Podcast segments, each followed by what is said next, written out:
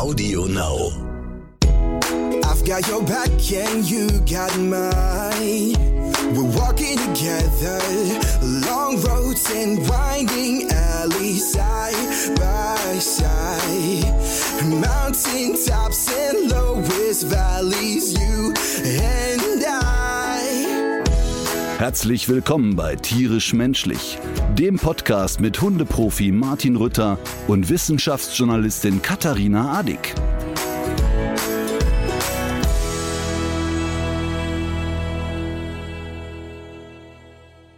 Sag mal, bevor wir jetzt hier, äh, guck mal, ich rasche mal. Wir hatten ja gesagt, wir sind der Podcast, der auch Geräusche macht, aber im Endeffekt haben wir sehr wenig. Warte. So, Stimme. Wir hatten uns ja ursprünglich mal vorgenommen, ach komm, wenn ein Geräusch drin ist, dann lassen wir es, aber eigentlich auch mehr ziemlich wenig Geräusche. Aber bevor wir jetzt loslegen, wann wird das ausgestrahlt, was wir hier gerade? Wollen wir auf Donnerstag wechseln? Habe ich das richtig mitbekommen? Hast du richtig mitbekommen? Okay, also es wird in Zukunft immer der Donnerstag-Podcast. Genau. Sonst ändert sich nichts. Okay. Gut, dann frohes neues Jahr. Gleichfalls. Wie hast du den Jahreswechsel erlebt? Äh, Ich habe das sehr, sehr schön erlebt, denn ähm, ich bin ja auf Mallorca, immer noch, auch jetzt, wenn wir hier sitzen, äh, schaue ich quasi aufs Meer. Ähm, allerdings äh, bei 13 Grad, Oh, das tut aber mir leid. andere 13 Grad. Andere 13 Grad irgendwie. Das ist wirklich total schön. Auf jeden Fall ähm, war die Idee, mit den Kids spontan ein Restaurant zu suchen an Ja. äh, Silvesterabend. Und ähm, die halten sich hier wirklich sehr, sehr stringent an die Regeln. Also du musst wirklich immer, immer, immer, immer äh, Covid-Pass zeigen. Also da ist nicht so dieses einfach, kommen Sie mal rein, sondern immer wird das kontrolliert, immer Personalausweis. Und dann habe ich hier den Nachbarn erzählt, ja, ja, wir gehen heute Abend um neun in die Stadt und wollen da äh, ein Restaurant. Die haben sich in den Arm gelegen vor Lachen. Ja. Äh, also zum einen haben die gesagt, schau mal, wenn normales Silvester ist, ist die Stadt propvoll. Jetzt ist aber Corona, das heißt, die Auflagen sind natürlich extrem Ja. hoch, ihr werdet gar nichts kriegen. Und dann haben wir gesagt, ist doch scheißegal, dann spazieren wir durch die Stadt, auch wenn es leer ist. Und haben dann tatsächlich genau in dem zweiten Restaurant geklopft. Tag, sechs Personen, ja, kommen Sie rein. ähm, haben dann da wunderbar in äh, einem mallorquinischen Tapas-Etablissement verbracht. Waren da zwei Stunden. Um 23 Uhr wurden wir rausgeschubst, ähm, weil die Eigentümer fanden, dass sie selber Silvester feiern wollen. Ja, Und dann sind verständlich. Wir, ja, und dann sind wir durch, zum Hafen ge geschlendert. Ähm, die Stadt war sehr, sehr leer, damit auch sehr, sehr schön. Und haben dann um 12 uns gefreut und um 0.30 Uhr geschlafen. das war so alles wie immer. Das war sehr schön. Und selbst? Ähm, das war sehr schön. Wir waren ja in Trier, hatte ich ja vorher erzählt. Da waren auch ein paar Kinder. Die Älteren sind jetzt so sieben und hatten den ehrgeizigen Plan, auch bis 12 Uhr wach zu bleiben. Das war sehr lustig. Das ist denen sehr schwer gefallen. Und die waren so ein bisschen enttäuscht, dass dann so wenig geballert wurde. Ich fand es natürlich sehr gut, der Hund auch. Alma hat ein kleines Likörchen bekommen. Ich glaube aber, ich habe das sehr stark unterdosiert. Ich war da ein bisschen zu vorsichtig. Also das würde ich beim nächsten Mal etwas üppiger machen. Ich hatte mir die Formel von Dr. Rückert angeguckt und daraufhin auch alles umgerechnet. Aber im Zweifel habe ich gedacht, lieber ein bisschen weniger. Und dann habe ich es einfach untertrieben. Mache ich nächstes Jahr anders. Und übrigens, äh, das ist auch nicht so toll gelaufen von meiner Seite. Dieser Link zum Artikel, der war nicht überall gut sichtbar und in den Shownotes hat er sogar komplett gefehlt. Das ist auf jeden Fall ein Vorsatz für das neue Jahr für mich, dass wir die Links in die Story Notes, in die Story Notes packen, dass man da nicht ewig rumsuchen muss als Hörerin. Ich bin sehr froh, ich bin sehr froh, dass du gesagt hast, dass es ein Vorsatz für dich ist. Gut. Ich bin bei diesem Vorsatz ja definitiv raus. Äh, apropos Vorsatz, ähm, bevor ich äh, nochmal über die vegane Reise erzähle, was gab's bei euch zu futtern, Silvester? Ich packe an freien Tagen ja gerne Gemüse in Teigtaschen. Deswegen gab es einmal Dumplings und einmal Sommerrollen, was Kinder übrigens auch gerne essen. Und da hatte ich es auch mit einem Versorgungsengpass zu tun, denn im Asialanden waren die Regale leer wegen Lockdown in Rotterdam. Die Verkäuferin hat mir dann aber netterweise von den für sich selbst gehamsterten Kräutervorräten, die schon unter der Ladentheke waren, hat sie mir noch ein bisschen was abgegeben. Also Sommerrollen kennst du ja, ne? dieses Vietnam vietnamesische Gericht. Das isst man eigentlich nur wegen dieser zuckrigen Soße, in die man dann die Rollen reintunkt. Und wenn man bei anderen Leuten zu Gast ist, kann man ja auch mal ruhig frittieren. am nächsten Tag haben wir dann noch Dumplings gemacht.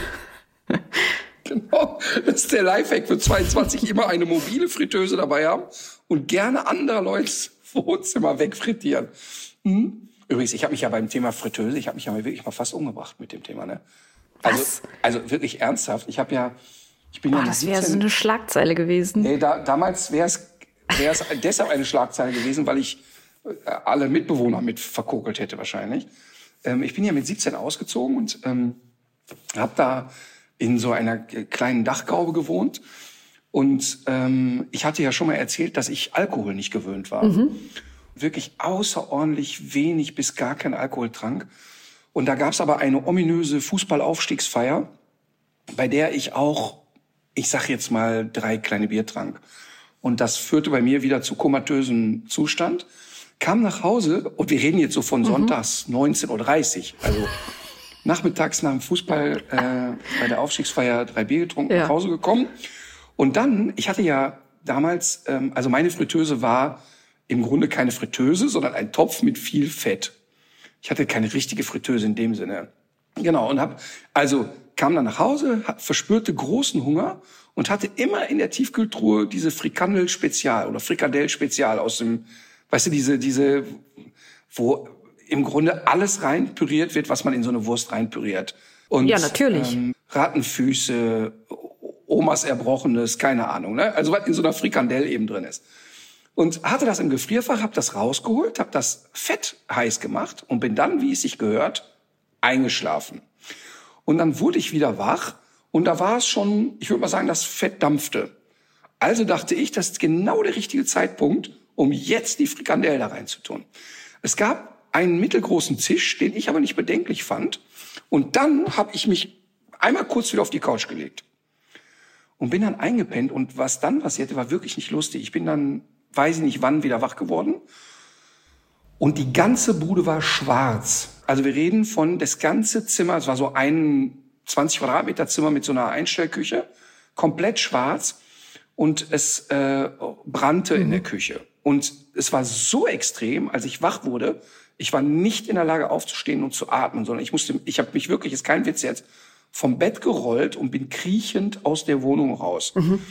Ähm, und das äh, war wirklich kurz davor, äh, das nicht zu überleben. Und dann raus, dann Löschdecke, gelöscht, keine Ahnung. Also war ein Riesenprozedere. Und es war wirklich alles pechschwarz in der Bude. Also es war wirklich, es musste neu gestrichen werden, das Holz musste raus und so weiter und so fort. Also einfach ein riesen Glück gehabt. Aber echt. Also, also deshalb frittieren nur noch in fremden Wohnungen. Äh, Und wenn es daneben geht, nicht mit Wasser löschen. Das wäre auch noch so ein Tipp. Nicht, nicht mit Wasser löschen und auch nicht alkoholisiert Dinge in heißes Fett werfen.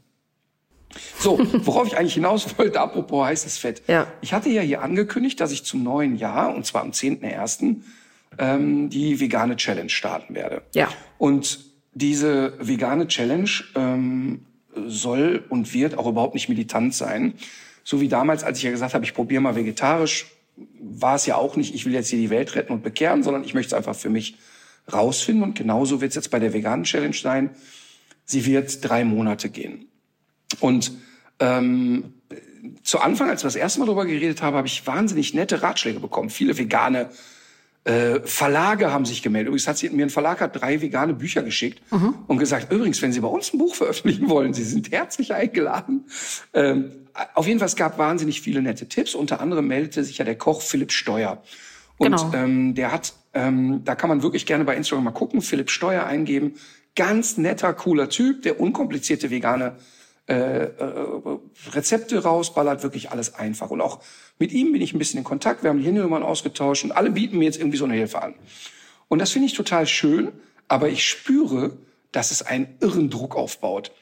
Weil ich habe so das Gefühl, dass die Leute, die so aus der veganen Welt jetzt stammen, äh, so ein bisschen erwarten, dass ich jetzt missionarisch durch die Welt gehe. Und Aber das hattest du ja eigentlich schon fünf bis 25 Mal gesagt, dass das nicht dein Angang ist. Auch in diesem Podcast schon. Ja, genau. Und das, und das soll auch so bleiben. Und ich weiß auch gar nicht, also ich habe ja auch überhaupt keine Ahnung, ob das dann für mich was ist, auf vegan umzusteigen. Ähm, aber ich merke, dass das jetzt kommt und im Umkehrschluss, ähm, das war zu Anfang nicht so, hat sich jetzt auch so eine Fraktion gebildet, die in einer gewissen Penetranz mich bombardieren mit, was soll die Scheiße eigentlich und was, du bist doch Hundetrainer, jetzt nerv mich nicht hier mit deiner veganen Scheiße. Ich will Hundetipps hören und ähm, irgendwie ganz spannend, dass selbst so ein, finde ich, profanes Thema, ob ich mich jetzt vegan ernähre oder nicht, die Leute so emotionalisiert. Und das möchte ich hier nochmal sagen. Ich würde diesen Versuch starten, aber ihr könnt mich jetzt schon mal alle am Arsch lecken. ähm, also so aus rein psychologischer Sicht, auch so was man von Diäten weiß und so weiter, kann es ja helfen. Das ist aber auch so ein bisschen abhängig davon, was man für ein Typ ist. Wenn man sich jetzt nicht verordnet, direkt vom zehnten ersten alles richtig machen zu wollen. Und das ist ja was, was ja ganz oft bei so Diäten oder bei Ernährungsumstellung passiert. Du greifst dann einmal in die Tüte mit den Lindkugeln und denkst dir, oh, jetzt ist eigentlich auch egal. Jetzt ist Polen offen und jetzt äh, kannst du eigentlich weitermachen wie bislang.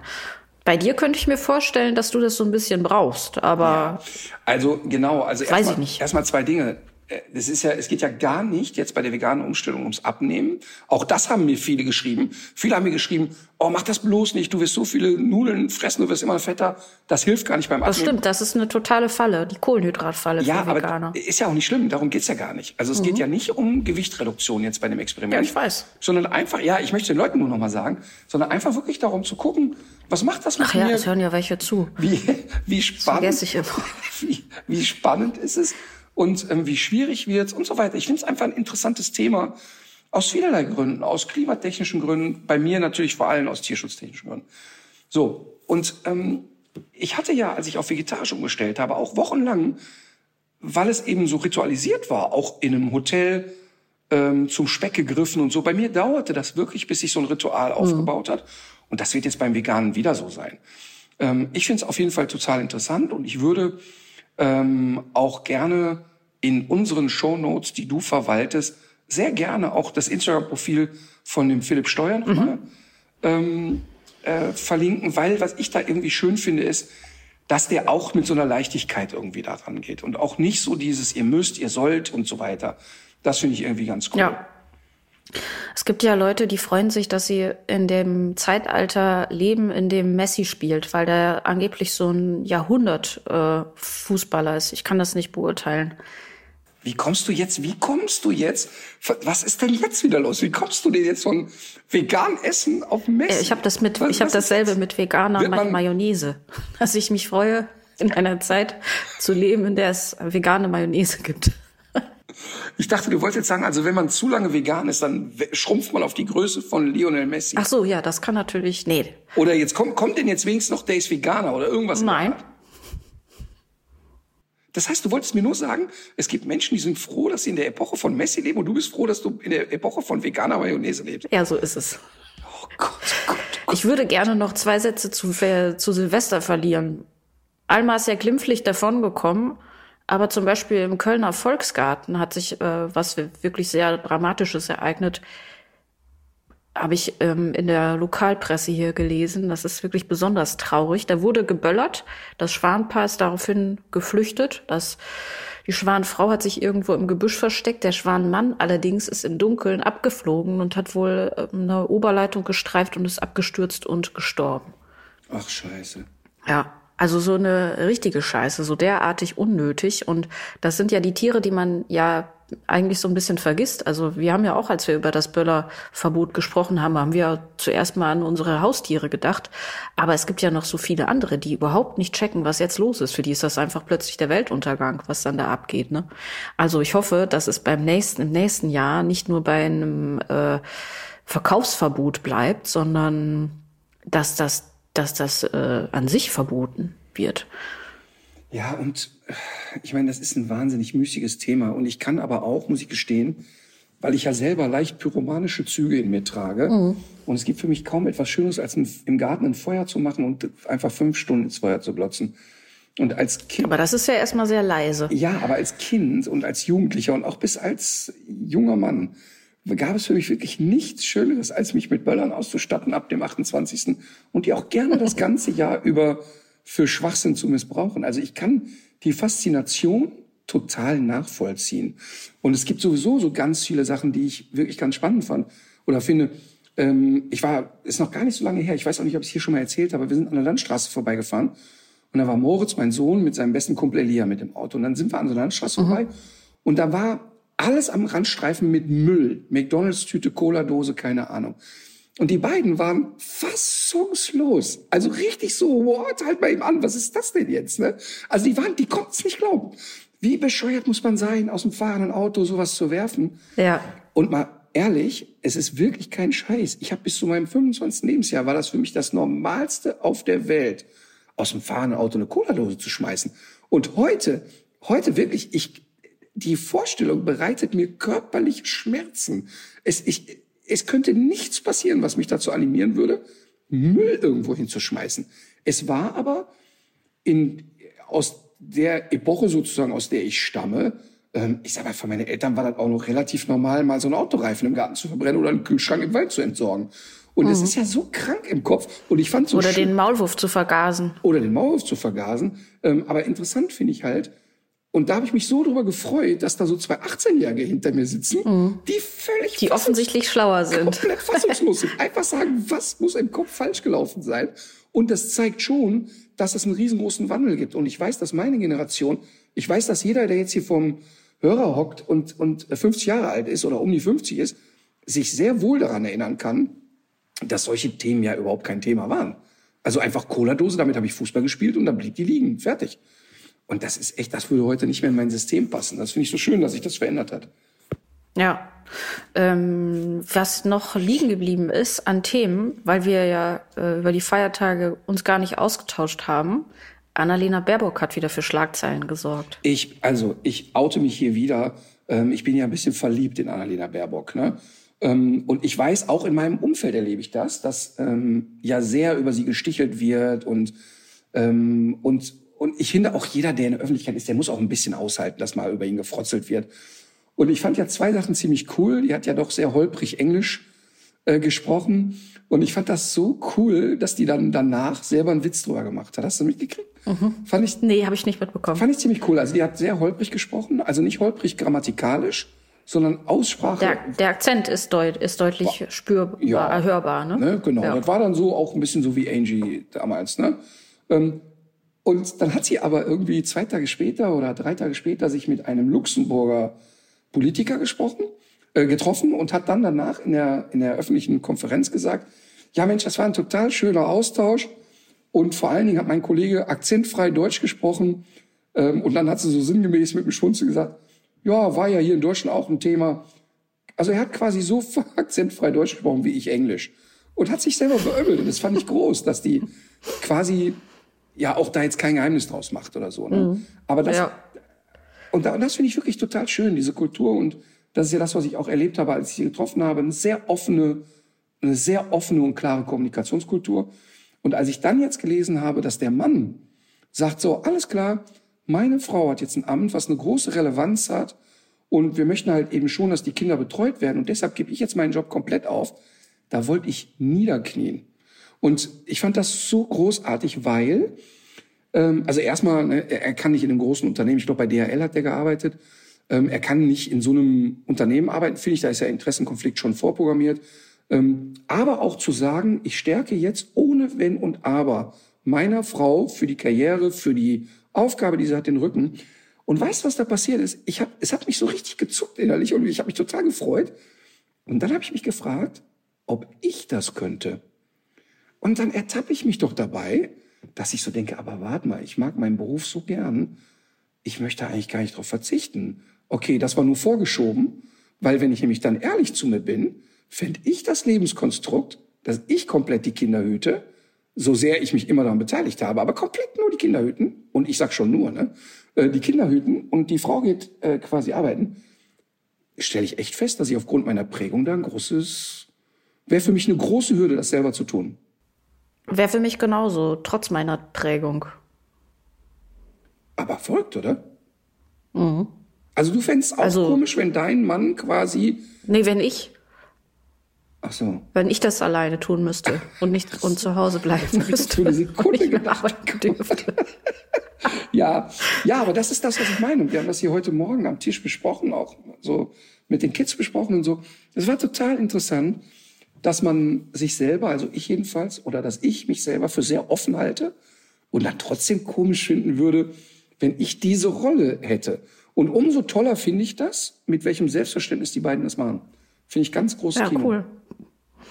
Ja, hoffentlich äh, kommen wir irgendwann mal dahin, wo, dass wir da nicht mehr so ausführlich drüber sprechen müssen und das alles so eine andere Selbstverständlichkeit bekommen hat. Aber ich wette, die, äh, ich wette, da, da gibt es auch da wieder die übelsten Sprüche. Kann sie ihn ja gleich kastrieren. Solche Sachen. Ja, ja, also das ist so, ne? Und ähm, da, also das wird kommen und das ist ja auch, ich meine, letztlich sind das ja auch Steilvorlagen für Comedy und irgendwie, ich finde auch Satire und Comedy darf das und darf darüber frotzeln, dürfen über alles frotzeln. Aber ich kann für mich eben sagen, dass ich an solchen Momenten immer merke, dass ich diese Offenheit, die ich mir so wünsche, bei mir selber oft noch nicht habe. Und aber allein, dass ich es reflektiere und mich damit auseinandersetze, zeigt ja, dass ich zumindest schon viel weiter bin als mit 25. Auf jeden Fall. Was du hattest ja schon mh, hm, für dich so ein bisschen erzählt, was du in diesem Jahr anders machen willst. Da ging es ja insbesondere auch so ein bisschen um das Thema Work-Life-Balance. Wie realistisch das jetzt für dich ist, da bin ich mal gespannt, was daraus wird in diesem Jahr. Nee, nee, nee das, aber das Lustige ist, und da muss man auch kein Geheimnis draus machen, ich habe ja äh, Work-Life-Balance prognostiziert und äh, ungefähr zwei Wochen später meine alle meine Fernsehverträge verlängert. Ja. Und auch, und auch nicht die Tage zurückgeschraubt, kann man sagen. Mhm. Aber ähm, du hast ja was anderes gemacht und zwar haben ja jetzt die festangestellten Mitarbeiter in deinen Firmen zusätzliche Urlaubstage bekommen. Und zwar, ich glaube, wenn ich es richtig verstanden habe, in jedem Monat ein freier Freitag. Ja, Genau, der Gedanke war, ähm, der Gedanke war tatsächlich, ähm, ich habe das für mich ja ganz oft schon erlebt, dass so dieses, boah, man hat so bis Freitagabend gearbeitet und wie geht es denn dann weiter für einen Mitarbeiter? Egal, ob der jetzt bei mir im Büro arbeitet, ob der Außendienst macht, ob der Cutter ist, Kameramann, was auch immer. Freitagabend gearbeitet, sowas passiert. Dann hättest du vielleicht noch schnell den Supermarkt. Am Samstag erledigst du alles das, was du unter der Woche nicht geschafft hast. Vieles davon schaffst du aber auch nicht, weil Ämter, Ärzte, alles hat zu. Und dann, wenn du Glück hast, bist du am Samstagnachmittag damit durch. Dann besparst du die Familie parallel. Dann hast du am Sonntag den einen Tag, wo dann von mir aus noch die Oma kommt und die, die Kinder bespielt werden müssen. Und dann schläfst du bei der Anfangsmelodie des Tatorts ein oder guckst eben Kitchen Impossible oder du kannst nicht schlafen, weil nämlich eigentlich schon seit sonntags mittags der Montag schon wieder vor deinem geistigen Auge steht. Genau. Das ist ja dieses Sonntagsgefühl, was auch ganz viele Leute kennen, dass man sich hinterher auch ein bisschen ärgert, wie man diesen Tag jetzt vertan hat, weil man im Kopf schon wieder alles sortiert hat, was in der nächsten Woche alles klappen muss. Genau. Und, und weil ich ja ähm, wirklich äh, sehr, sehr intensiv so mit meinen Mitarbeitern fühle und, und sehr nah an denen dran bin, auch wenn ich die nicht täglich sehe und so, aber ich will schon wissen, wie geht's denen und was ist mit denen und so. Und wir haben ja bei uns in der Firma eine, eine ganz soziale Struktur. Also bei, bei uns muss niemand darüber verhandeln, der Papa ist krank, kann ich mal ins Krankenhaus fahren. Die, die, die Verhandlung gibt's bei uns ja gar nicht. Und also habe ich eigentlich mit meinen Häuptlingen in der Firma darüber gesprochen, ich möchte gerne die Vier-Tage-Woche einführen. Grundlegend Vier-Tage-Woche, zum, zum vollen Lohnausgleich Vier-Tage-Woche. Und dann ist was sehr, sehr Interessantes passiert. Die haben nämlich alle vier gesagt, das möchte ich nicht. Ähm, und zwar aus sehr unterschiedlichen Gründen. Einer von denen, der hier namentlich nicht genannt werden soll, hat gesagt, wenn ich am Freitag nicht zur Arbeit kann, kriege ich zu Hause von meiner Frau so viele Aufgaben aufs Auge gedrückt, das würde mich mehr anstrengen, als im Büro zu bleiben. ähm, aber ohne Flachserei haben eigentlich alle gesagt, dass sie die Angst haben, dass sie in den vier Tagen so viel mehr Gas geben mhm. müssen. Und wenn es nur emotional ist, also gar nicht, ob man die Arbeit wirklich da reingequetscht kriegt, dass sie glauben, dass es zu einer zu noch mehr Druck und Stress führt. Und ähm, das fand ich ganz bedrückend. Und deshalb haben wir da jetzt sechs Monate lang immer wieder drüber geredet und immer wieder uns getroffen. Und immer wieder habe ich versucht, die davon zu überzeugen und zu sagen, lass uns das einfach machen. Was soll denn jetzt passieren? Und dann war aber deren Vorschlag, pass auf, lass uns jetzt nicht mit der Vollkeule draufhauen, so sehr wir das natürlich toll finden würden. Lass uns starten mit ein verlängertes Wochenende pro Monat. Und dann gucken wir mal, wie sich das anfühlt. Und dann machen wir das mal ein Jahr und gucken mal. Und wenn, wenn wir feststellen, das führt zu keinem negativen Stress in der Woche, weil in der Woche muss ja trotzdem was gemacht werden. Dann nehmen wir vielleicht noch ein zweites dazu. Und das fand ich so toll.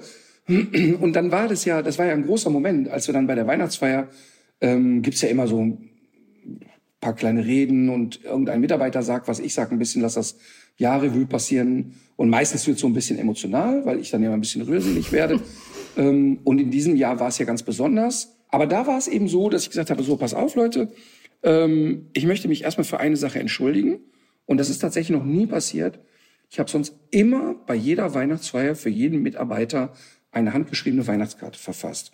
Und bei manchen stand halt nur, ich wünsche frohe Weihnachten, aber bei vielen stand auch, es stand ein paar sehr persönliche Sätze. Und ich habe das dieses Jahr nicht geschafft. Und zwar zum einen, weil jetzt am Ende des Jahres ich wirklich jeden Abend einfach total platt ins Bett gefallen bin durch die Drehtage und ich emotional nicht in der Lage dazu war, durch die schweren Themen, die wir hatten. Und das habe ich auch ganz ehrlich auf der Weihnachtsfeier so gesagt. Und zwei Sachen sind da passiert. Ich habe auf der Weihnachtsfeier gesagt, pass auf Leute, ich habe gemerkt, dass ich dieses Jahr oft überm Limit war. Und da habe ich bei den Mitarbeitern zwei Dinge gesehen. Das eine war eine totale Überraschung darüber, weil das für mich sehr, sehr untypisch ist, aber auch eine große Erleichterung. Weil ich habe gemerkt, dass der ein oder andere gesagt hat oder gedacht hat, uns mir hinterher auch gesagt hat, ey, ich empfinde das auch so, aber ich habe es mich eigentlich nie getraut auszusprechen, weil ich dachte, ey, der, der Alte rennt hier mit einer Fröhlichkeit durch die Welt. Irgend, da kann ich ja nicht sagen, mir ist ein bisschen viel. Das war für viele sehr befreiend. Also, dass ich sage, es war zu viel. Und als ich dann gesagt habe, genau deshalb werden wir an den Tagen, bop, bop, bop, bop, bop, bop, bop, alle ein verlängertes Wochenende machen. Das war so richtig, du hast dann so in die Gesichter geguckt und die Leute haben geguckt wie, okay, entweder ist er jetzt komplett übergeschnappt oder der, der will uns verarschen. Also es war erst so, so was Ungläubiges und dann war hinterher auch natürlich eine totale Freude bei den Leuten. Also die haben sich wirklich sehr, sehr darüber gefreut. Und ich hoffe, dass sie das lange Wochenende dann auch nutzen, um zur Ruhe zu kommen. Ich habe das tatsächlich mich auch gefragt in dem Moment, ob man denn dann vielleicht auch seine Arbeit fertig kriegt oder ob das äh, nur für neuen Stress sorgt. Aber offensichtlich habt ihr euch da ja doch sehr viele Gedanken drüber gemacht und es ist ja auch äh, total sinnvoll, das jetzt einfach mal auszuprobieren und zu gucken, was dann letztlich passiert. Ähm, ich habe jetzt kürzlich, habe ich zufällig eine Folge von dem Podcast Hotel Matze gehört mit dem, mit einem der Gründer von Einhorn. Die machen so, die machen zum Beispiel Tampons oder vegane Kondome und so weiter und die haben so ein, die gibt's, die Sachen gibt's bei DM und die haben so eine ganz interessante Betriebsstruktur. Das heißt, ich kann das Kondom am Ende auf jeden Fall aufessen. Genau, endlich. Sehr gut. Ja. ähm, und die haben so eine ganz interessante Betriebsstruktur und lassen sich jetzt auch immer wieder extern beraten. Also ich finde, bei dieser, in dieser ganzen Coaching-Welt, da, da treiben sich ja auch viele Leute herum, die selber vielleicht nicht so richtig was auf den Film gekriegt haben und dann aber aufgrund ihrer rhetorischen Versiertheit oder weil sie sich irgendwo was Tolles angelesen haben, es dann aber doch schaffen, Leute zu begeistern und dafür fette Honorare zu kassieren. Das, was die aber erzählt haben, das klang für mich wirklich ganz beeindruckend und ganz gut, weil es nämlich ermöglicht, dass man auch noch mal so eine Feedback-Kultur entwickelt und dass diese Impulse die, ähm, dass diese Impulse nicht nur von denen selber kommen. Also im Grunde, wenn man es jetzt zugespitzt äh, formulieren würde, also du, die, man kann ja, es ist ja jetzt super, dass du auf diese Idee gekommen bist. Du hast es an dir selber schon gemerkt. Du bist zu der Erkenntnis gekommen und willst jetzt, dass deine Leute auch daran teilhaben und dass die auch davon profitieren. In gewisser Weise sind die aber auch auf deinen Erkenntnisgewinn angewiesen. Und ich fand das interessant. Ich habe es noch nicht so ganz durchdrungen, wie das genau bei denen läuft, aber die verziehen sich offenbar auch mal für ein paar Tage irgendwo hin und arbeiten dann in verschiedenen Gruppen. Und das klang jetzt nicht irgendwie so nach Topfschlagen und Mandalas malen, sondern das klang wirklich auch so, als käme dabei eben was, was dabei rum und als würde sich das auch nachhaltig auf das Arbeitsklima und die Produktivität auswirken. Und das glaube ich ja zu 100 Prozent. Zwei Dinge. Einmal in der Coachwelt. Wenn ich so sehe, wer bei Instagram alles Coachings anbietet, ne, und um, ab jetzt mein 30-Tage-Seminar und so weiter. Und dann nehme ich jetzt nicht die Knallgranaten im positiven Sinne wie eine Mandy Morrison und so, wo du sagst, ey, wow, guck dir das an, muss man gesehen haben, hilft, ist toll und ist, ist total äh, gesundheitsrelevant und top und so. Aber das ist ja, die, die 90 Prozent von denen sind ja irgendwelche gestrauchelten Fraggles, die zwei Wochen in Seminare gemacht haben und sagen, so, jetzt geht's hier los. Die verschwinden ja Gott sei Dank auch relativ schnell wieder. Aber zum Thema Coaching und Input äh, von außen, was wir da jetzt gemacht haben zum Thema, ich möchte den Mitarbeitern mehr Freizeit geben. Sowas bespreche ich auf vielen Ebenen. Ich spreche dann mit unserer äh, Anwältin, die Arbeitsrecht macht und muss die natürlich auch so Sachen fragen wie, was bedeutet das eigentlich jetzt, wenn ich denen zwölf Tage dann schenke? Entwickelt sich daraus ein juristischer Anspruch? Wie geht's denn dann weiter? Das sind ja Sachen, also die kläre nicht ich, die erklärt unser Geschäftsführer dann. Ne? Ähm, oder ich spreche mit Leuten, die ein bisschen Erfahrung damit haben und so. Aber mir ist total wichtig, dass ich das mit den Leuten besprechen, bespreche, die das im Zweifel ausbaden. Weißt du, wenn der Ralf mir dann sagt, also das ist unser Executive Producer bei der Mina TV, wenn der dann sagt, hör mal, das ist eine echt geile Idee, das hat aber zur Folge, dass ich hier vier Tage die Woche 15 Stunden sitze und dann kriege ich am Freitag hier raus, habe ich auch nichts gewonnen, dann ist das ja wichtig, auch deren Feedback zu kriegen. Aber wie du sagst, von außen jemanden dazu zu holen, ist extrem wichtig. Extrem wichtig. Und auch im Idealfall jemanden, der die Firma gar nicht kennt. Und ja, weil der Effekt ist ja so wie bei dieser Witz mit dem, mit dem, mit dem, mit dem Fisch, ne? Welches Wasser? Weil du einfach zu tief drin steckst, um die Strukturen und Muster zu sehen, nach denen du jetzt schon seit 20 Jahren lebst. Ja, genau. Und ich bin aber, ich bin aber ein totaler Freund von nicht lang reden, einfach machen. Weil du hast jetzt vorhin gesagt, nee, aber man weiß dann nicht, ob die Arbeit fertig wird. Ne? Was ist denn fertig? Klar haben wir bei der TV manchmal Abgabetermine, wo wir wissen, ey, die Sendung Hundeprofi muss am 1.2. fertig geschnitten sein. Klar, okay, einverstanden. Aber ganz oft machen wir alle, also nicht jetzt bei uns in den Firmen, sondern alle Menschen, sicher einen Druck, der einen ja kirre macht. Also ich rede oft mit Menschen und ich kenne das Gefühl von mir extrem ausgeprägt. Ich werde nie fertig. Der Stapel ist nie klein und leer. Mein Schreibtisch ist immer voll. Ne? Und was passiert denn dann? Nix passiert dann, einfach nix. Und ich habe das damals mit der Herzinfarktnummer ja total erlebt. Spannenderweise, ich konnte keine Treppe mehr laufen. Drei Monate lang habe ich für zehn Stufen, weiß ich nicht, wie viele Tage gebraucht. Und spannenderweise geht die Sonne trotzdem auf am nächsten Morgen. Interessant. Das ist ne? echt eine tolle Erkenntnis. Und ja. ähm, ich musste, das muss man sich ja mal vorstellen, in einer Phase, wo ich es mir echt nicht leisten konnte, konnte ich drei Monate nicht arbeiten. Also nicht arbeiten. Und das bedeutete 30 Tourtermine absagen. Und damals bestanden eine Tour vielleicht aus 500, 600 Zuschauern. Die mussten wir anrufen, weil wir noch nicht mal Daten automatisiert hatten oder so ein Scheiß. Und was ist denn passiert? Nichts. Fucking nichts ist passiert. Und was soll denn passieren, wenn bei uns am Donnerstag die Leute rausgehen und sagen mal gute Reise, schönes Wochenende. Es ist ein Lernprozess und ich bin mir 100% sicher, dass diese zwölf verlängerten Wochenenden zu Anfang irgendwie komisch sein werden, aber weil sie die planen können. Die, die wissen ja genau an welchem. Deshalb wollte ich auch nicht, dass die flexibel sind. Jeder soll sich nehmen, wann er lustig ist. Nein, das ist ein fester Termin und da schließen wir von außen ab. Da kommt auch keiner rein ins Büro. Fertig aus. Und da kannst du noch so an der Tür rappeln, die Bude ist zu, Ende. Und die werden alle erleben, es passiert nichts Schlimmes. Ja, mich hat das jetzt gerade auch die Sache mit dem Herzinfarkt auch erinnert. Ich habe ja vor drei oder vier Jahren habe ich ja im Sommer so einen Fahrradunfall gehabt. Da bin ich, ähm, weil ich einfach den Abstand zu spät äh, richtig gesehen erkannt habe und aber auch weil du weil du ab einer gewissen Distanz hast du ja mit dem Fahrrad den deutlich längeren Bremsweg als mit dem Auto. Also ich war hinter einem Auto, das wollte einen stehenden Lastwagen überholen und dann hat man ja ein bisschen weniger Abstand und der hatte sich aber irgendwie vertan. Das war so ein kleiner Lieferwagen, der hat gesehen, es kommt Gegenverkehr, hat ganz abrupt gebremst. Ich konnte aber nicht mehr so schnell bremsen und bin dann in die Klappe gefahren. Leider mit dem Gesicht zuerst und habe mir dabei das äh, nicht das Jochbein, sondern den Jochbogen gebrochen. Das ist so ein kleiner Gesichtsknochen der relativ exponiert raussteht. Und ich habe das auch sofort gemerkt. Ich habe den Kiefer nicht mehr richtig aufmachen können, war kaputt. Natürlich kein Helm auf, äh, ist mir seitdem jetzt auch nicht äh, kein zweites Mal passiert. Ähm, aber was ich da so, äh, also im Vorfeld hatte ich hatte ich es nämlich auch stark übertrieben, habe wenig geschlafen, was natürlich auch noch mal sehr schlecht ist für die Reaktionsfähigkeit im Straßenverkehr und danach, als ich dann im Krankenhaus war, als klar war, ich muss mich jetzt erstmal schonen, bis das operiert wird, dann wurde es operiert und ich habe so ein komisches äh, Ding ins Gesicht bekommen, das sah aus wie so eine, als hätte das ein Kind gebaut, irgendwie so aus Gips ins Gesicht gedengelt, so eine Art Schiene, damit das so ein bisschen geschützt bleibt.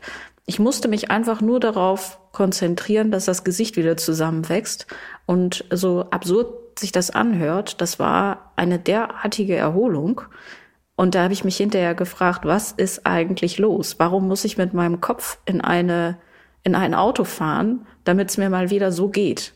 Wie gestört ist das denn? Und deswegen habe ich mir nämlich jetzt für dieses Jahr vorgenommen, weil das habe ich auch schon seit zehn Jahren oder so, den Plan, das wieder aufzunehmen. Ich mache jetzt einen Malkurs. Ich gehe jetzt einmal in der Woche malen. Finde ich gut. Warum malen? Ähm, ich habe das immer schon ganz gerne gemacht. Und als ich studiert habe, äh, gab es immer so Kurse von der Uni, so Zeichenkurse in Bonn. Da bin ich ein paar Mal hingewiesen. Und das ist, glaube ich, so, wenn ich male, ist das so, wie wenn du Golf spielst. Also ich gehe da total drin auf. Ich denke dann an nichts anderes mehr.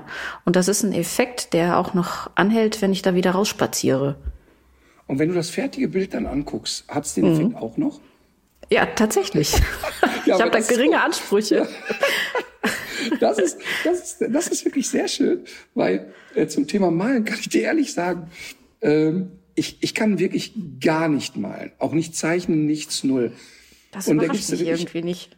Äh, aber wirklich echt krass und auch äh, wirklich ganz lustig. Ich musste ja, habe ich ja, glaube ich, schon mal erzählt, in der Grundschule, dritte, vierte Klasse, sollten wir einen, sollten wir irgendwie unsere Familie malen. Ja. Und dann habe ich einfach einen Baum gemalt, der so dick war wie das halbe Blatt. Und habe gesagt, das ist meine Familie, wir spielen Verstecken hinter dem Baum. Ach, das ist witzig. Ne, und das ist ja eigentlich Ich habe so was ähnliches gemacht. Für, für ein Selbstporträt habe ich äh, einfach einen Schuh gemalt, den man noch so eben am Bildrand sieht, so als wäre ich gerade rausgelaufen. Mega. Und da muss doch eigentlich muss doch in der Sekunde das Herz des Lehrers aufgehen und sagen, was ein kreativer Geist. Bei mir gab es natürlich wieder den handelsüblichen Anschiss bis zum Abwinken. Aber pass auf, das Lustige daran ist, dass sich sowas auch überträgt. Der Moritz, der äh, 18-Jährige, der hat ja das große Pech, dass der wie ein Klon ist. Ne? Der hat also, ich, ich muss wirklich, ich, ich habe ein Foto von mir und meinem Vater, da bin ich drei Jahre alt. Und wenn meine Kinder, als sie das erste Mal dieses Bild gesehen haben, haben die mich gefragt, wo ich da mit dem Moritz hingegangen bin. Ach was. Weil Kannst du mir das auch Genetik- mal zeigen? Die Genetik so hart, ja, kann ich gerne mal schicken, ähm, die Genetik so hart zugeschlagen hat in dem Moment. Ja. Ne? Und jetzt hat der Moritz nicht nur diese schlimme Ähnlichkeit, sondern der ist vom Typ her auch unglaublich ähnlich. Ne? Ähm, und jetzt hat er also auch diese malerische Qualität. Ne? Und solange ich denken kann, wenn der ein Bild gemalt hat, da konntest du nicht mal so diese elterliche Höflichkeit, oh, das hast du gemalt? Wow. Der hat, weil das so unser Frotzeln-Ding ist, hat er mir mit 15 oder 16, weil ich immer zu Weihnachten sage, äh, bastelt mir doch was, äh, hat er mir ein Bild gemalt. Ne? Und wenn ich dir das Bild zeige, Ja. und der hat das wirklich jetzt nicht als Ironie, sondern der hat wochenlang neu angefangen. Der hat immer wieder radiert und alles. Also er hat's wirklich alles, probiert. Er hat es echt probiert und er hat mir dieses Bild geschenkt. Das steht gerahmt in der Küche. Und ich schwöre dir, ich habe extra hinten drauf geschrieben, wann hat er mir das geschenkt? Weil in 30 Jahren wird er behaupten, da war ich sieben, als ich das gemalt habe. Mhm. Der war aber 16. Das kannst du dir nicht vorstellen. Und dementsprechend malen macht mich eher aggressiv und ihn genauso. Also mich könnte das gar nicht entspannen. Ja. Gut. Ja, dann. So, aber übrigens noch eine Sache. Ähm, das Spannende ist ja, ich falle mit dem Herzthema um, du fährst in ein Auto rein. Und in dem Moment oder in den Wochen danach entwickelt man ja so ein Bewusstsein für nochmal, was ist wichtig und richtig und so. Und Gesundheit hat dann immer eine Relevanz, wenn man sie nicht hat in dem Moment. Aber das Verrückte ist ja, dass man dann als Mensch oder ich zumindest so bin, dass ich daraus nur rudimentäre Lehren ziehe. Das heißt, also ich war relativ schnell danach wieder in dem alten Rhythmus, alten Trott. Das habe ich jetzt nicht mehr. Also ich glaube nicht, dass ich mich nochmal so selbst zerbrezeln werde wie damals. Aber das finde ich eben das Spannende und deshalb finde ich dieses Experiment, wir, ich habe den Mitarbeitern zwölf freie Tage geschenkt und das ist für jemand, der sonst 28 oder 30 Tage hat, das ist ja wirklich echt ein Fund. ne? Ja. Und ich, Ich fand es auch witzig, so die Reaktionen zu sehen. Also erst so eine gewisse Fassungslosigkeit und dann auch so beseelt. Das lag wirklich nicht nur am Glühwein, den es gab. Also das war schon krass, ne? Da hat keiner mit gerechnet. Haben sich ähm, Ja, ja, und ich, und was ich hoffe, ist einfach, dass nach dem Jahr alle sagen, egal, es ist nichts Schlimmes passiert, jetzt zünden wir die nächste Stufe. Ich könnte mir noch ein bisschen Hundecontent anbieten. Und zwar mh, ein Thema, was offenbar doch viele Menschen beschäftigt, mh, die das Thema Krankheit und das Verhältnis, wie sich das dann möglicherweise auch verändert, das Verhältnis zum Hund.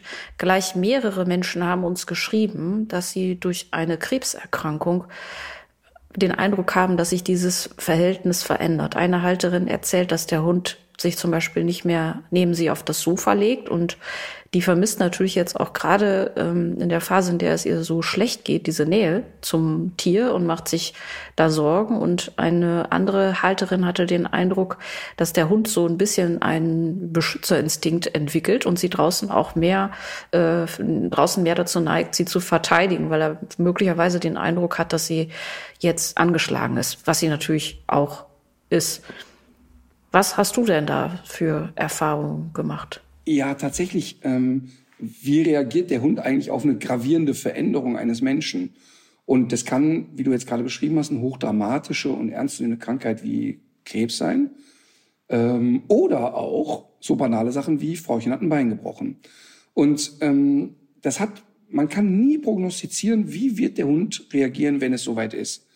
Es gibt Hunde, die eine gewisse Unsensibilität haben und die Veränderung gar nicht groß wahrnehmen und auch gar nicht groß darauf reagieren. Und dann gibt's aber Hunde, die sehr sensibel sind und die reagieren dann eben in beide Richtungen extrem. Also so wie du beschrieben hast, die Frau, die uns geschrieben hat und gesagt, aufgrund der Krebserkrankung, der Hund hält so ein bisschen mehr Abstand von mir als sonst, dass er eine Veränderung riecht, sieht, spürt und aufgrund dessen sagt, okay, jetzt halt ein bisschen Abstand, sie ist anders als sonst. Das ist natürlich etwas, was die Menschen dann als sehr, ja, enttäuschend vielleicht sogar wahrnehmen. Das würde ich aber so weit nicht betrachten, sondern eher mal die Perspektive des Hundes einnehmen und sagen, was könnte ich als Mensch, so blöd sich's anhört, obwohl ich jetzt krank bin, dazu beitragen oder wie kann ich dazu beitragen, dass der Hund merkt, nee, ist eigentlich alles okay, kannst ruhig in die Nähe kommen. Ähm, und das passiert ja eben häufig, wenn du, wenn, ich habe ja viel mit Menschen zu tun, die schwere Krankheiten haben und entweder kommt so dieses Introvertierte, sind nur mit sich beschäftigt in der Phase, oder, was eben viele machen, ganz besonders gut drauf. Ich bin, keiner muss sich um mich kümmern. Ich bin aber, ne, also alles ist wirklich cool. Und das ist etwas, was du dem Hund niemals vorspielen kannst. Niemals. Also der weiß ganz genau, irgendwas ist hier nicht richtig und jetzt ist er oder sie überdreht. Und deshalb, es ist kein Ratschlag, den man vielleicht so richtig ernst nehmen muss, aber versuchen, so eine gewisse Normalität reinzubringen. Und wenn die eben nicht möglich ist aufgrund einer schweren Krankheit, dann ist das auch okay, dass Familienmitglieder, und dazu zähle ich den Hund jetzt auch, unterschiedlich damit umgehen. So wie ja auch Menschen sehr unterschiedlich mit einer Krankheit eines Angehörigen umgehen. Der eine sagt, ich spreche ihn darauf an, ich rede viel mit ihm. Der nächste sagt, oh, ich traue mich gar nicht auszusprechen, ich weiß nicht, können wir das jetzt thematisieren? Ähm, darf ich jemanden, der im Sterben liegt, fragen, wie geht's dir heute? Oder ist es eine Frage, die nur noch nervt? Und auch das ist ja ganz abhängig von dem, der betroffen ist. Und deshalb würde ich das wirklich auch bei Hunden genauso individuell sehen. Und es gibt da wirklich auch ganz viele extreme Geschichten zu. So der Klassiker ist ja immer noch der, der Dackel, der zwölf Jahre beim Opa im Bett geschlafen hat und in den zwei Nächten zuvor, bevor der Opa stirbt, einfach nicht mehr ins Bett gegangen ist. Weil sich der Opa schon geruchlich etwas verändert hat, die, die, ähm, also alles ist ein bisschen langsamer geworden, der Opa hat sich ein bisschen anders dargestellt. Also hält der Dackel erstmal Abstand. Und das ist nicht, ja gut, der Opa stirbt, ist mir doch egal, sondern ganz stumpf, ich bin unsicher, weil die Person gerade irgendwie ein bisschen anders ist.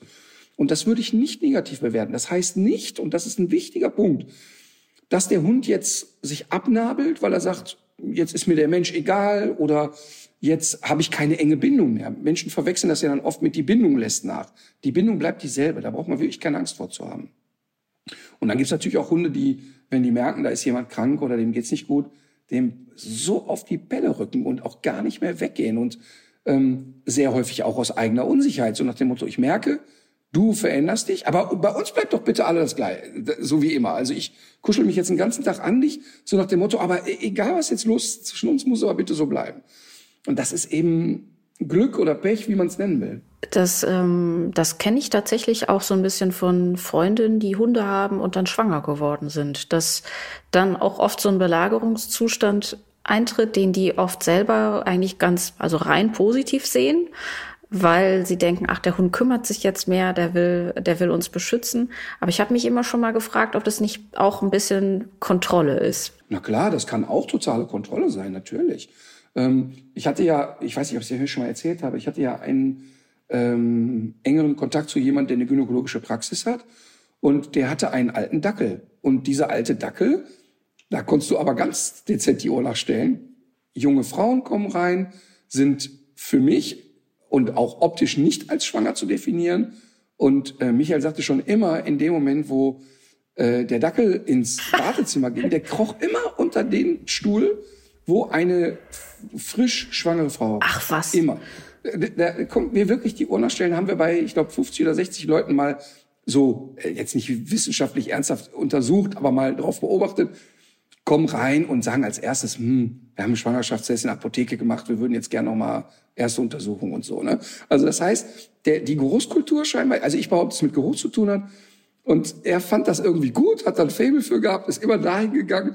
Und, und Michael sagte immer schon, ich guckte genau, wo der Leo lag, da war schon, Witzig. da war schon, da weiß ich genau. Der Dackeldetektor. Ja, ja, Ziemlich total. gut. Konnte der den von der Steuer absetzen? Wahrscheinlich auch.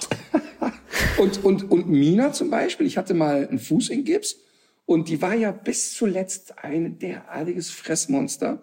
Und, und die hatte einmal ja im Kölner Stadtwald einen Döner gefunden und den komplett verschlungen mit allem, mit Verpackung. Und, ähm, Mhm. Und mit Schaf? Baum- Mit allem. mit alles, mit alles. Ähm, und die hat äh, tatsächlich, äh, weil die ja auch sehr schlicht war, zehn Jahre lang mindestens fünfmal die Woche diesen Baum kontrolliert, wo sie es gefunden hat, hinter diesem Baum immer wieder suchen gegangen. Und die hat zum Beispiel, als ich auf Krücken ging ähm, und Unterricht machen musste auf Krücken, gar nicht mehr funktioniert. Also im Sinne von, sie weiß genau, sie hat jetzt so ein paar Sekunden mehr Spiel, den Kopf mal in die Mülltonne zu stecken. Also es ist auch einfach viel häufiger versucht in den Tagen. Also Ja. ne, ist ja klar, dann gibt's einen Anschiss, hör mal auf damit, dann hört sie wieder auf. Aber so dieses, ich probiere es wieder und wieder, was Ja. eigentlich nie ein Thema so zwischen uns war bei, bei, die, bei dieser Geschichte, war in den paar Wochen extrem ausgeprägt. War, haben auch alle Kunden so wahrgenommen, hat auch jeder mitbekommen. War nicht dezent. Es, es gibt ja, es gibt ja auch immer wieder Geschichten von Hunden, die äh, offenbar Krebserkrankungen bei ihren Haltern oder Halterinnen erschnüffeln. Mm, Die werden ja tatsächlich auch eingesetzt für solche Zwecke, wobei, glaube ich, immer noch so ein bisschen umstritten ist, wie gut oder wie effizient und wie sicher diese Methode tatsächlich ist. Das ist, glaube ich, auch von Krebsart zu Krebsart nochmal unterschiedlich. Aber, und solche mm, Nachrichten haben wir ja auch schon bekommen, es gibt jedenfalls so Einzelberichte, dass Menschen wirklich den Eindruck haben, der Hund hat das als erster gemerkt, hat irgendwie auch die Stelle erkannt und hat sich auch entsprechend bemerkbar gemacht, indem er sich vielleicht, indem er die Stelle vielleicht geleckt hat oder sich immer so äh, dahingelegt hat äh, und ähnliches.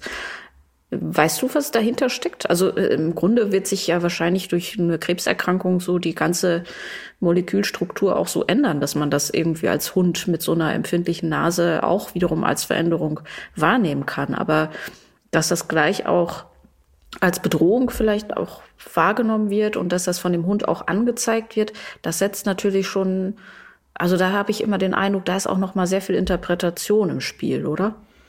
Ja, da ist auf jeden Fall auch Interpretation im Spiel, aber jetzt zum Beispiel beim Thema Hautkrebs ähm, wird schon seit Jahren werden Hunde darauf trainiert.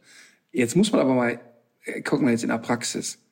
Wenn ich doch sowieso zu einem Hautarzt gehe, dann muss ich doch nicht, dass der Hund mich von, vom dicken Zeh bis zum Kopf abschnüffelt. Also ich verstehe die, ich verstehe die Gedankenstruktur dahinter nicht.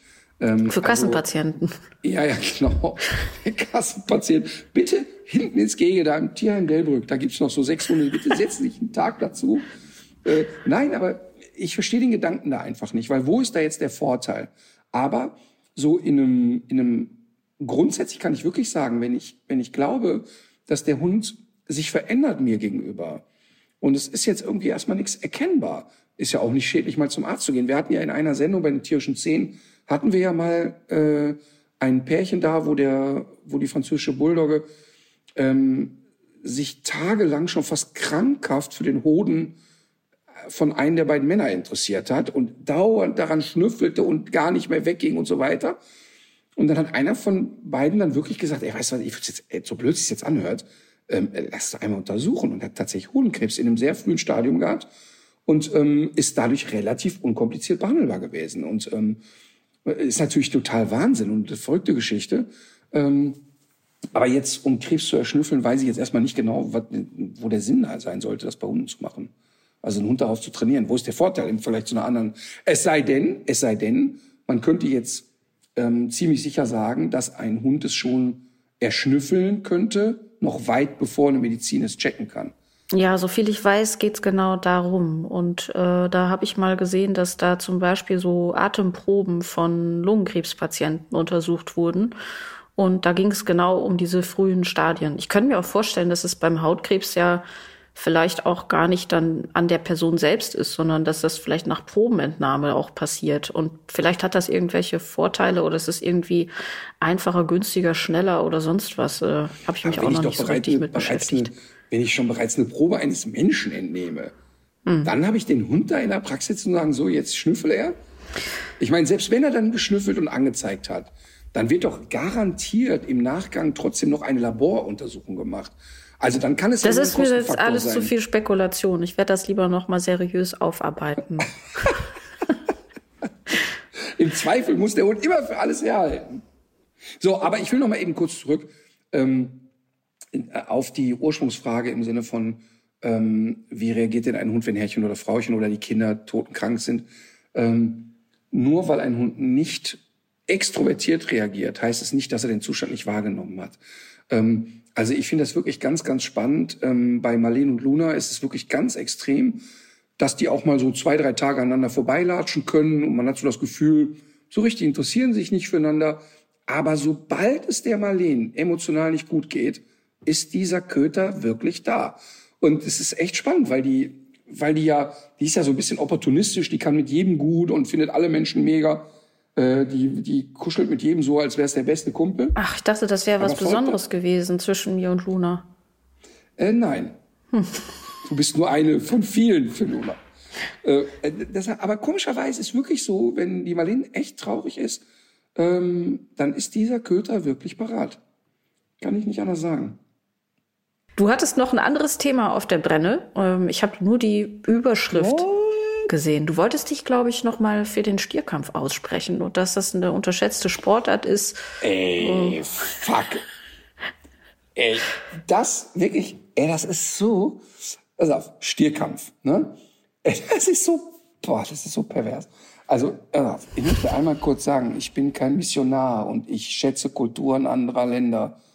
Aber wenn du in einem europäischen Land immer noch hast, dass die Menschen mit Schaschlikspießen so lange in Stiere reinhacken, bis das Tier nicht mehr kann und der Kampf außerordentlich unfair verläuft ähm, und der Stier auch diesen Kampf hier nicht gesucht hat, dann ist das für mich absolut geisteskrank. Und da gibt's auch überhaupt keinen, das ist aber unsere Tradition. Ne? Ja, haut auch euren Kindern in die Fresse, das war früher auch Tradition. Ich finde das so schlimm. Ich finde das wirklich richtig schlimm. Ne? Und ich kriege ja auch Wut und ich, und ich ertappe mich dann dabei, ich möchte ja immer äh, in Austausch gehen, weißt du, und ich finde ganz wichtig, dass man mit Leuten, die eine andere Meinung haben, auch redet und nicht sagt, nee, mit dem rede ich aber nicht. Aber da kriege ich richtig, werde ich richtig sauer. Und dann lese ich doch gestern oder vorgestern bei NTV einen Artikel, ah, wie schön.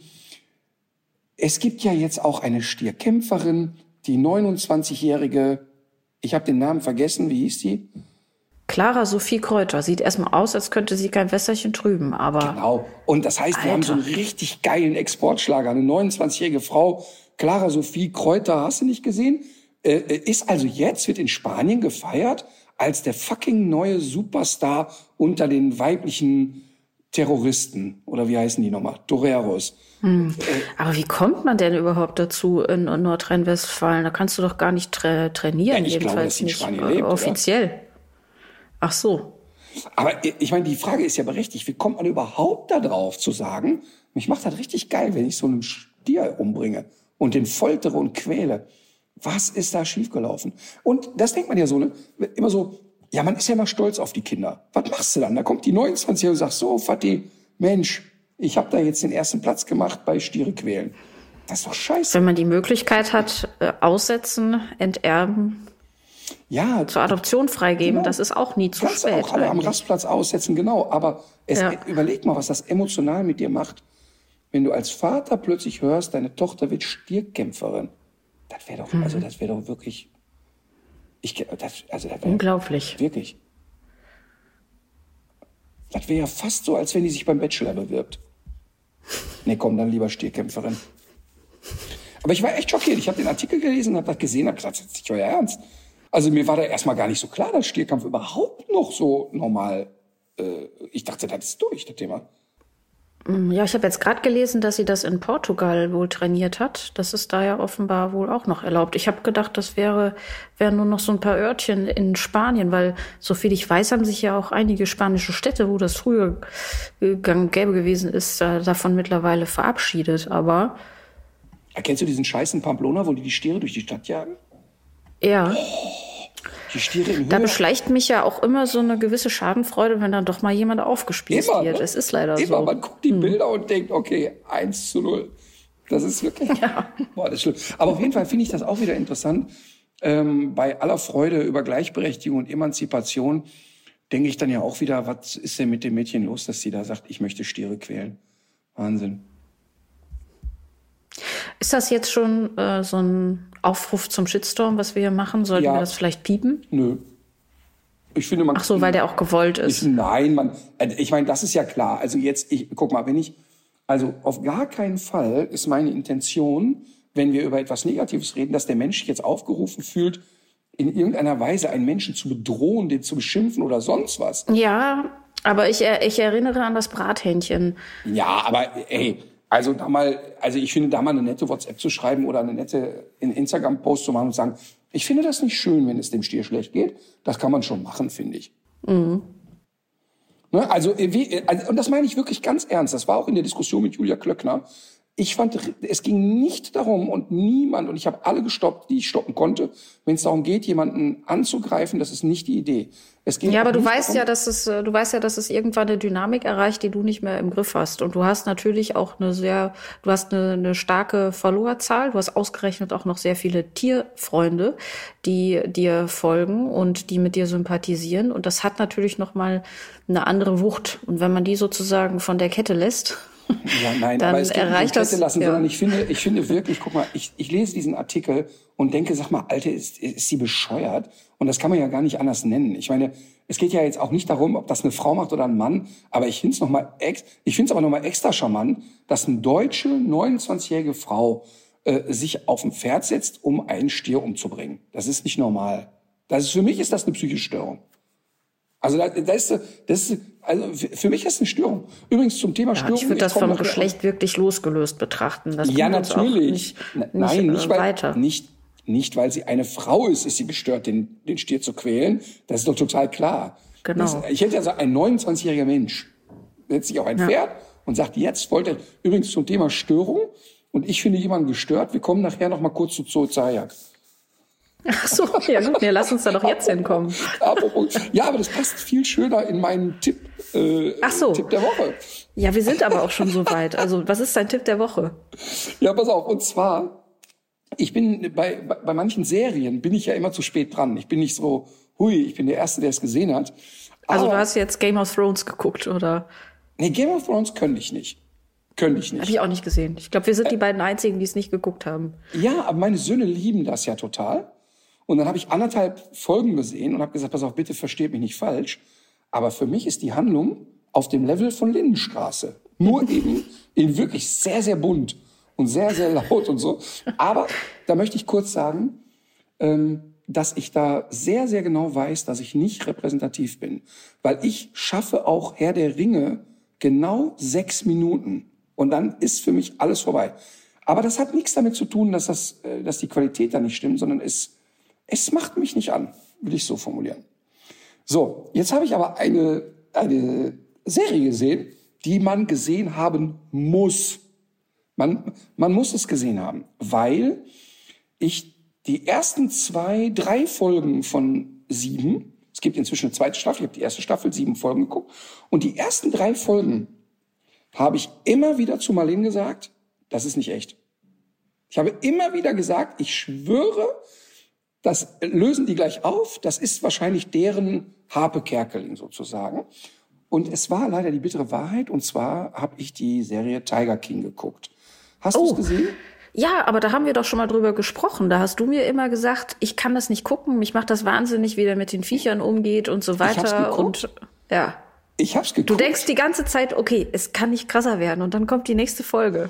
Es, ich, es ist wirklich, ähm, also es geht um, ähm, es geht darum, dass in den USA sich jeder Idiot eine Raubkatze halten kann. Kurze Info dazwischen. In den USA leben in Gefangenschaft mehr Tiger als heute in freier Wildbahn. Ja, und, und nicht nur Tiger, sondern Raubkatzen. Mehr Raubkatzen leben in Amerika in Privathänden, als auf der ganzen Welt noch leben. Das ist also Tiger, Puma, Löwe, äh, keine Ahnung.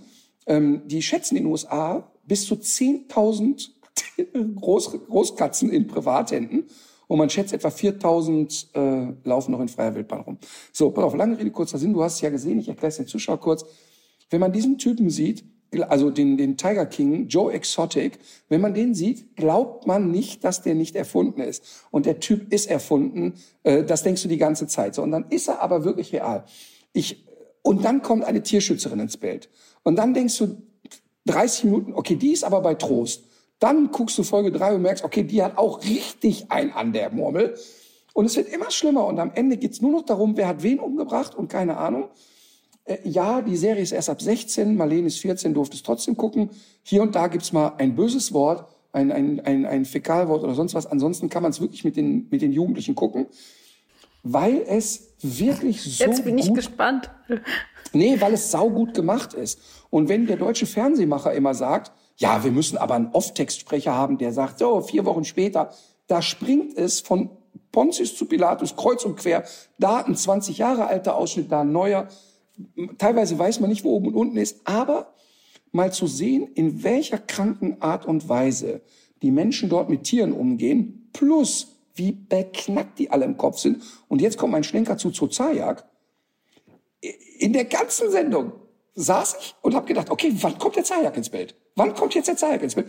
Weil die Grundstruktur dieser Leute war für mich eins zu eins das, was der Zajak erzählt. Dieses Gelaber von, ja, die Leute haben doch ein Recht auf Tiere. Die, der, die fühlen sich als Tierschützer. Die Typen haben alle behauptet, sie wären Tierschützer.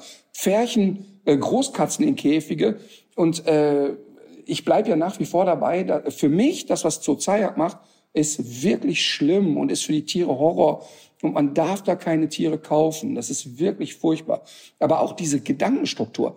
Der Tiger King, der spielte sich ja auf wie der König sozusagen da. Ne? Und das ist ja bei Zayak das Gleiche. Kannst du reinkommen, kannst du mit dem ein Foto machen, so ein Scheiß. Also wirklich total abstrus. Also die ganze Zeit dachte ich, okay, wann kommt der Zayak ins Bild? Bitte gucken, Tiger King, Netflix, es ist total lohnenswert. Der singt ja auch. Heißt das, der, dein Musiktipp kommt jetzt, ist auch ein Lied vom Tiger King? Und der Tiger King singt auch. Oh Gott, jetzt bringst du den Zayak auf Ideen. Und der, der wird, der Rap vom der Norbert wird noch, Zayak. Der wird noch Stimmungssänger.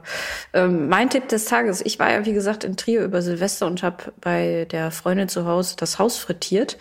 Ähm, wir kennen uns schon lange. Wir haben zusammen als studentische Hilfskräfte im WDR angefangen und haben da immer große Einkaufskörbe voller großer Bandkassetten durch die Kellergänge geschoben. Und diese Freundin heißt Susanne Philippi und hat mittlerweile einen kleinen Verlag gegründet und seit neuestem eine sehr schöne kleine Buchhandlung in Trier. Und hier nochmal ein kleines Plädoyer für diese kleinen unabhängigen Buchhandlungen. Meine Mutter hat ja auch als Buchhändlerin gearbeitet, früher, später dann im Antiquariat und droht mir eigentlich bis heute Prügel an, wenn sie mitbekommt, dass ich ein Buch bei Amazon bestelle oder in einer dieser großen Ketten kaufe. Denn diese Riesenbuchhandlungen, die gehören ja wiederum Konzernen und die entscheiden ja, mit Hilfe von Algorithmen, welche Bücher auf die Liste kommen, die sie dann verkaufen und welche nicht. Und also wirklich ein weitgehend seelenloses Geschäft. Und in kleineren Buchhandlungen, die von Inhaberinnen und Inhabern geführt sind, findet man ja auch etwas, was man selber noch gar nicht kannte, was vielleicht noch nicht, äh, worauf noch nicht alle gekommen sind und was jetzt keine keine super erfolgreichen Titel sind, äh, sondern da hat ja noch mal ein Mensch mit einem echten Gehirn vielleicht auch noch mal um die Ecke gedacht und man stößt da auf Sachen, die man sich vorher nicht ausgedacht hat und entdeckt da eben viel Neues und unter Umständen sehr Schönes. So jedenfalls bei mir, weil ich in der Buchhandlung, ähm, der kleine Buchwink heißt die, da gibt es in erster Linie Kinderbücher. Da habe ich natürlich auch zugeschlagen, aber ich habe für mich selber auch was äh, entdeckt, ein Buch, von dem ich erst dachte, es heißt Mikroorganismen. das Buch ist von Dominik Eulberg, der ist Techno-DJ, Biologe und Naturschützer. Und der weiß wirklich Wundersames, Lustiges und Erstaunliches aus der Tier- und Pflanzenwert direkt vor unserer Haustür zu berichten. Also es geht äh, zum Beispiel um diese Nandus, die in MacPom ist das, glaube ich, irgendwo jetzt heimisch geworden sind. Das sind so eigentlich so exotische Laufvögel, die ja nichts verloren haben. Aber es geht auch um heimische Käfer mit eingebauten Infrarotsensoren, Tiere mit Frostschutzmitteln, Ameisen, Löwen und so weiter und so fort. Das Buch ist sehr schön illustriert, also wirklich auffällig schön. Und ich zeig's dir mal. Und jetzt. Das heißt aber nicht Mikroorganismen. Genau. jetzt, jetzt, jetzt bin ich im Thema. Das ich kann Buch nicht heißt. lesen, was da drauf steht. Das Buch heißt Mikroorgasmen. Und So. dieser, dieser Gag hat sich mir tatsächlich jetzt noch nicht erschlossen. Ich habe es auch erst ein paar Tage. Aber es geht gar nicht in erster Linie ums Paarungsverhalten dieser Tiere oder so. Aber ich fand es trotzdem witzig, weil in meinem Gehirn hat sich das einfach zu dem anderen Wort zusammengebaut, weil das eben diese so ein bisschen wie, wie die Wissenschaftler früher so die äh, Tiere gezeichnet haben, weil das so diese Anmutung hat. Aber vielleicht ist das genau der Witz gewesen, dass er schreibt. Ich schreibe mal Mikroorganismen und alle lesen Organismen. Ja. Aber ich weiß nicht, was es mit dem Inhalt des Buches zu tun hat oder ob es überhaupt was damit zu tun hat. Vielleicht war es einfach nur ein Scherz. Aber ich hätte, ich hätte ihm auch davon abgeraten, denn wer will schon einen Mikroorgasmus? Vielleicht besser als kein. Okay. Und außerdem heißt es Mikroorgasmen überall. Okay, okay. Und es heißt Orgasmen. Ja. Okay, na gut, dann ist es doch ein, ein ziemlich kluger Schachzug gewesen. Nee, ich finde wirklich den, den Titel, den Titel finde ich, ähm, also das, das ist wirklich so ein bisschen, ich habe das noch nicht so gecheckt, was, was dahinter steckt, aber das Buch lohnt sich wirklich. Okay, apropos Mikro, ich möchte da noch mal an einen Aufruf erinnern. Mein kleinwüchsiger Freund Matthias Mester, eine mega Überleitung. Ähm, Matthias Mester, äh, Leistungssportler, äh, Paralympic-Teilnehmer und so weiter und Weltmeister und hast nicht gesehen, hat ja nach wie vor seine Wette laufen bei Instagram. Also ich bitte jetzt alle Hörerinnen und Hörer nochmal, bitte geht bei Instagram zu Matthias Mester und abonniert ihn, denn er hat eine Wette laufen, dass er bis Mai nächsten Jahres 100.000 Follower haben muss. Wir stehen jetzt bei knapp 70.000. Also bitte feuerfrei äh, Matthias Mester Instagram abonnieren. Wir wollen die 100.000 knacken, denn das wäre wirklich großartig, wenn er diese Wette gewinnen könnte. Und wenn ich das sagen darf, es lohnt sich, lohnt es sich immer auf seinem Instagram-Kanal vorbeizugucken, denn es ist ein ewiger Quell der Heiterkeit. So viel kann man sagen. Total lustiger Typ ist das. Richtige Schraube locker. Eine richtige Schraube locker. So, jetzt Musik. Fang du mal an. Ja. Musik 2, 3. Ich habe mich ja, ich muss mich jetzt sehr, sehr viel mit meiner Buchführung beschäftigen und dabei kam mir das Lied Meisenmann in den Sinn, obwohl das Lied noch sehr stereotype Geschlechterklischees bedient. Ähm, möchte ich das auf unsere Playlist Brot, Messer und Popcornpfote pflanzen. Meisenmann von Helge Schneider. Wieso, wieso kam das jetzt bei Buchhaltung, Meisenmann? Der ist ja, äh, sein ärgster Feind ist ja, ist ja das Finanzamt. Also, ähm, Ach, okay. Okay, verstehe, verstehe, verstehe, verstehe. Äh, ich komme natürlich wieder mit guter Musik äh, und mit in dem Fall der seriöseren. Und zwar habe ich ja hier, glaube ich, auch schon mal erzählt, dass ich Yvonne Katterfeld mal getroffen habe in einer Talkshow, ähm, die so, so zauberhaft war. Also nicht nur die so, wunderschön war, sondern was ich an der so zauberhaft fand, war ja, dass sie keine einzige fucking Sekunde wusste, wer ich bin. Also die ersten acht Minuten unseres Gespräches ging sie davon aus, dass ich ihr gleich den Ton umhänge. Es war so nett. Also sie hatte auch ga- gar keine Idee, dass ich auch Gast in der Sendung bin oder was ich mache oder irgendwas. Wirklich zauberhaft. Und die war so aufgeregt, weil sie in der Sendung damals live äh, und, und äh, quasi a cappella gesungen hat. Ganz, ganz, ganz, ganz toll. Und ähm, sie hat in der Sendung erzählt, dass sie wirklich eine sehr, sehr lange Reise gemacht hat. Und jetzt inzwischen singt sie, glaube ich, das, was sie wirklich immer wollte. Und das neue Album von ihr heißt Change. Und es hat so ein, ähm, so ein bisschen Soul, ein bisschen Blues. Ich mag die Stimme ja sehr, die hat eine sehr energiegeladene Stimme. Und ähm, ich mag die Lieder wirklich sehr. Album Change. Guckst du das gerade parallel? wie? Nee, ah, das ganze Album? Ich dachte, jeder nur ein komplett Song. nein. Ganze Ah, Album. Okay, so gehen wir jetzt vor. Alles klar. Album, man kann ja, nee, ist ja gut. Ja, ja, kann man auch mal machen. Nein, ich finde es, ich finde es deshalb so spannend, weil die Leute ja immer noch bei Yvonne Katterfeld im Kopf haben. Ähm, ähm, abgesehen davon, dass ich auch das Lied schön fand. Ähm, Ich glaube, ich habe das sogar so- erkannt. Ja, merkst du? Ich bin ja großer Summist.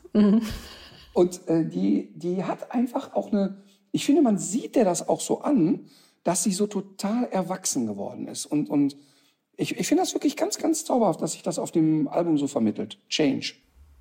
Sehr schön. Das war's für heute. Jetzt sind wir schon durch, ne? Jetzt ist ja Donnerstag. Es ist Donnerstag. Und überleg mal, wenn die Menschen, die das gehört haben, auch einen tollen Chef haben, haben die jetzt schon gleich das verlängerte Wochenende. Ja, kann man jedenfalls mal vorbringen. Beim nächsten Betriebsfest am besten schon vorher ein bisschen was eingeflößt. So. In diesem Sinne, legt euch wieder hin. Legt euch wieder hin.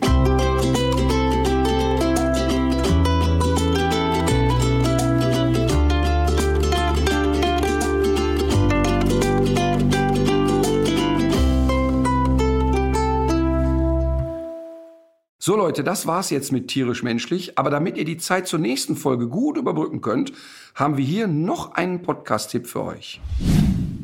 Hallo ihr Lieben, ich bin's, eure Judith Williams. Habt ihr Lust, mit mir das Geheimnis starker Frauen zu lüften?